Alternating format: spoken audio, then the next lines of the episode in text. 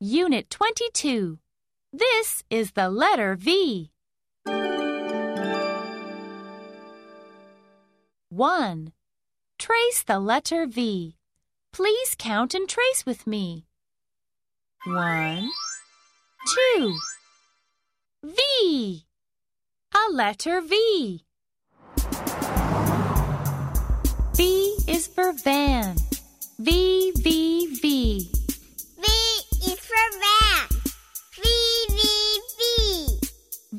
is for violin.